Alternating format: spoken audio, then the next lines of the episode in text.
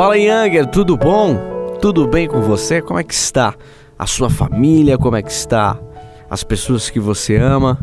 Você já mandou mensagem para quem você gosta, para quem você faz questão de estar sempre junto? E para aquela pessoa que deu uma afastada de você, você já mandou mensagem? Já mandou um bom dia? Já perguntou por que está sumida?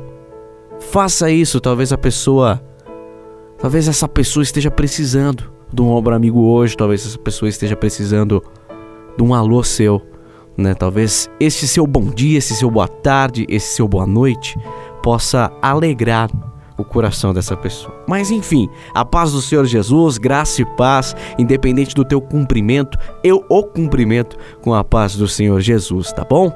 Eu sou o Lucas Ferreira. Não é a primeira vez, já fiz em outras oportunidades alguns devocionais, algumas mini ministrações, né?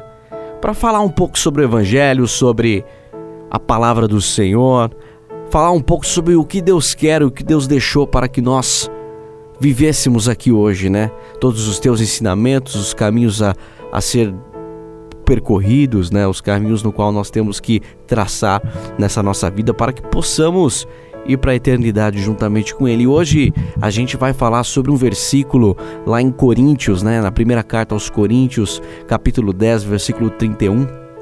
E ela fala assim: Assim quer vocês comam, quer bebam, quer façam qualquer outra coisa, façam tudo para a glória de Deus. Antes de mais nada, antes de começar a falar sobre esse versículo Será que você sabe o que significa viver para Deus? Pergunta para você, pergunta para quem tá com você aí.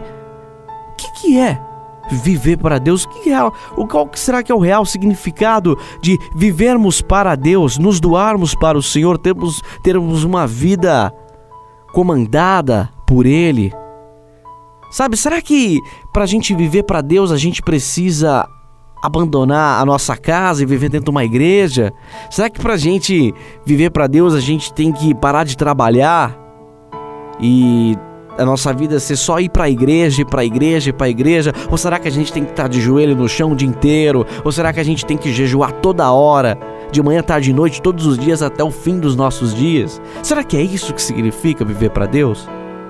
Ó, na minha humilde opinião, não. Não é isso. Você viver para Deus é você viver a vida, a sua vida, com boas atitudes que reflitam aquilo que Deus quer que você faça. Para mim, na minha opinião, naquilo que eu acredito, naquilo que o Espírito Santo me mostra, naquilo que eu acredito como cristianismo, como salvação, como bons atos, como boas atitudes, como ser cristão, naquilo que eu aprendi, naquilo que eu entendo como seguir os passos de Jesus, você viver para Deus é você continuar no seu mesmo trabalho, entendeu? É você continuar com seus mesmos estudos, mas ter a metanoia, a mudança de direção. É, você viver para Deus é você honrar a Deus nesse, tra nesse trabalho, nesse estudo.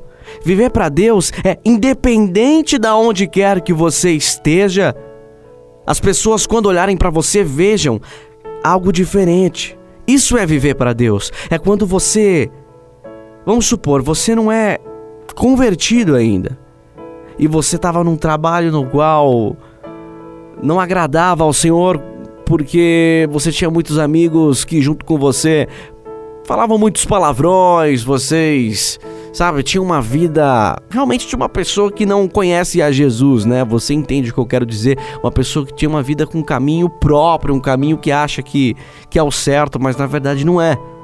Vamos supor que nesse trabalho muitas coisas erradas você fazia, você precisava mentir, você precisava, sabe, dizer coisas que não refletem a imagem do Senhor. Suas atitudes também nesse trabalho talvez não refletiam a imagem do Senhor, não refletiam aquilo que Deus queria para sua vida. Daí você se converte. Pô, então eu tenho que sair desse trabalho. Tenho que morar na igreja. Não. Muito pelo contrário, nós temos que ser sal fora do saleiro. Lucas, você está falando que eu não tenho que ir para a igreja? Não, pelo amor de Deus, você tem que ir para a igreja sim.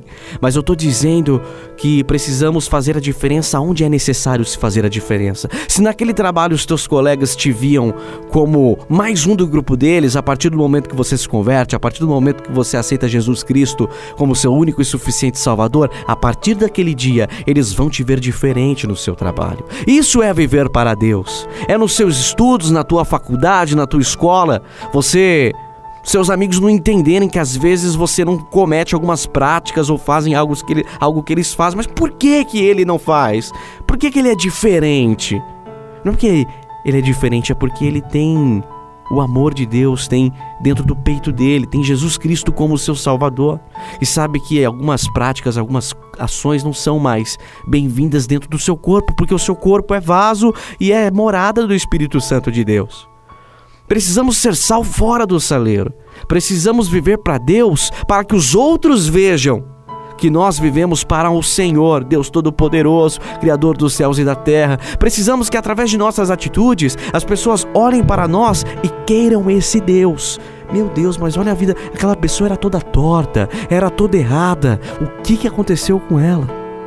Irmãos, o que nos marca como cristãos é a forma como vivemos a cada dia, rejeitando o pecado. Temos que procurar imitar os passos de Jesus, até nas coisas mais simples, como por exemplo comer e beber. Vivemos a vida normal de maneira sobrenatural. Você levar a sua vida do jeito que você levava no seu trabalho, ó, ó para você entender, você tinha uma vida antes da conversão. Você vivia uma vida normal. Aí você continua no mesmo trabalho, no mesmo estudo, praticamente na mesma rotina, mas dessa, mas agora você vive para Deus. Você vive engrandecendo, exaltando e adorando o nome do Senhor. Você já não vive mais uma vida normal. Você vive uma vida normal de maneira sobrenatural, porque é através das tuas atitudes, através do teu da tua conduta, as pessoas vão olhar para você de maneira diferente e vão querer isso para elas também. O que aconteceu com essa pessoa? É o sobrenatural tocando nelas, é a parte espiritual, porque para falar a verdade, o que importa de verdade é o espírito, é o espiritual. A gente se prende muito no material, a gente se prende muito nas coisas terrenas, mas isso não importa. O que importa é o sobrenatural. Então, nós não temos que abandonar a nossa vida normal. Precisamos viver a vida normal de maneira sobrenatural. Faça tudo para a glória de Deus. E ó, quer saber de alguns algumas dicas, algumas atitudes simples que você pode fazer para viver uma vida normal de maneira sobrenatural? Seja honesto. Fale a verdade, não minta.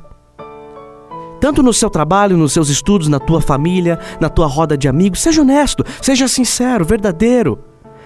Agradeça a Deus pela sua comida, pela sua casa, pela sua cama, pelos seus amigos, familiares, seus amores, seus sentimentos, pelos seus bens. Agradeça a Deus por Ele te mostrar a verdade, por Ele te mostrar Jesus Cristo, por Ele ter dado o seu Filho para que hoje estivéssemos aqui.